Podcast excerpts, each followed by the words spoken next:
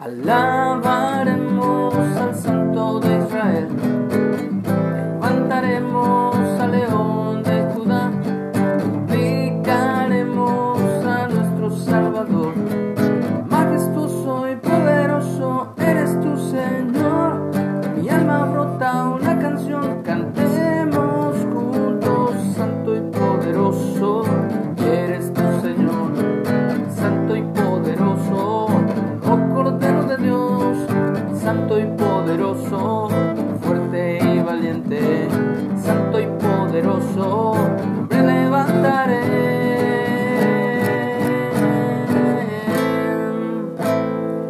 Hola, muy buenos días. Levantamos el nombre que es sobre todo nombre, el nombre de Yeshua, de Jesús, de nuestro Salvador. Estamos estudiando por las mañanas la palabra de Dios. Vamos en el capítulo 18 del libro o Evangelio de Mateo o Leví, que es su nombre original en hebreo. Venimos viendo el tema ¿quién es el mayor? Como Jesús les enseña a sus discípulos que tienen, tenemos todos los discípulos de Jesús que ser como humildes como un niño. Tenemos que perdonar como un niño, tenemos que amar como un niño y tenemos que obedecer como obedece un niño. Hoy nos toca, segundo tema, ocasiones de caer, dice, y cualquiera que haga tropezar a alguno de estos pequeños que creen en mí, mejor le fuera que se le colgase al cuello una piedra de molino de asno y que se le hundiese en lo profundo del mar. Ay del mundo por los tropiezos. Es necesario que vengan tropiezos, dice Jesús, pero ay de aquel hombre por quien viene el tropiezo.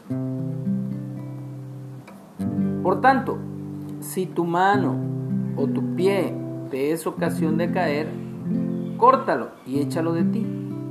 Mejor te es entrar en la vida cojo o manco que teniendo dos manos o dos pies ser echado en el fuego eterno.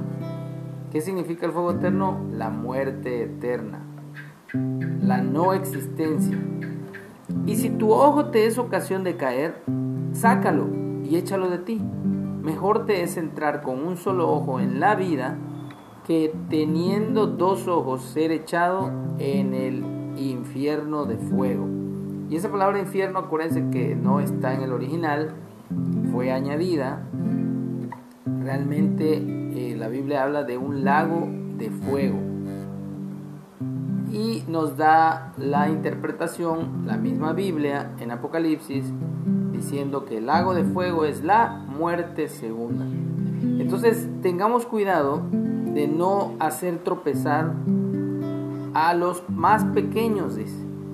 Puede ser a nuestros hijos, puede ser a, a la gente que aún no tiene mucho tiempo eh, o que tiene poco tiempo en los caminos de Dios y que pudiéramos ser tropiezos nosotros a ellos, ¿de qué manera? En que a lo mejor para nosotros hay cosas que no son eh, algo malo, pero para la gente que está comenzando apenas, por ejemplo, yo soy de la idea que tomarse una copita de vino no es malo, siempre y cuando no te emborraches, pero eso puede ser piedra de tropiezo para los que vienen saliendo todavía del alcohol, porque pues ellos pueden caer nuevamente en las garras de algo que les destruyó la vida.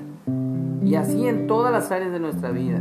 Tenemos que pensar eh, ya no en nosotros, sino en las personas que Dios ha puesto alrededor de nosotros para ser ejemplo, no solamente en palabra, sino como dice el apóstol Pablo, en conducta, amor, pureza, espíritu y fe. Entonces, La sentencia de Jesús es que hay del mundo y hay de aquel hombre por quien viene el tropiezo.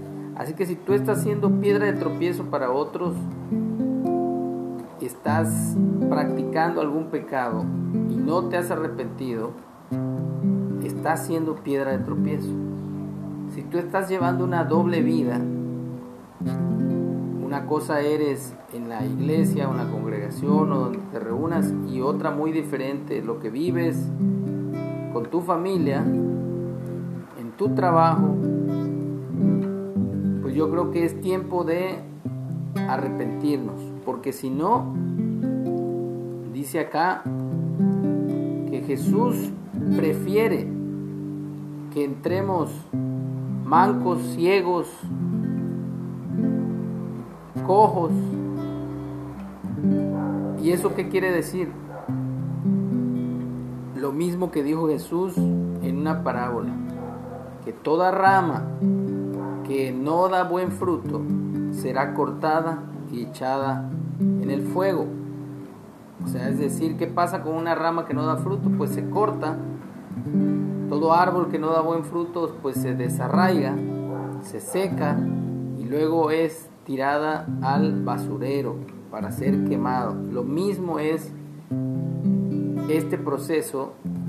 Si no damos buen fruto, aunque nos digamos apóstoles, profetas, evangelistas, maestros, pastores, el título que generales, coroneles, capitanes, el título que tú te quieras poner, si no damos buen fruto, no tiene razón de ser. Así que esa palabra es para mí, esa palabra es para ti. No seamos piedra de tropiezo. Al contrario, edifiquemos con todo lo que hagamos a otros para que puedan ellos también ser bendición a otros. Así que proclamemos el nombre de nuestro Dios y alabémosle siempre a Él. Alabaremos al Santo de Israel, proclamaremos al León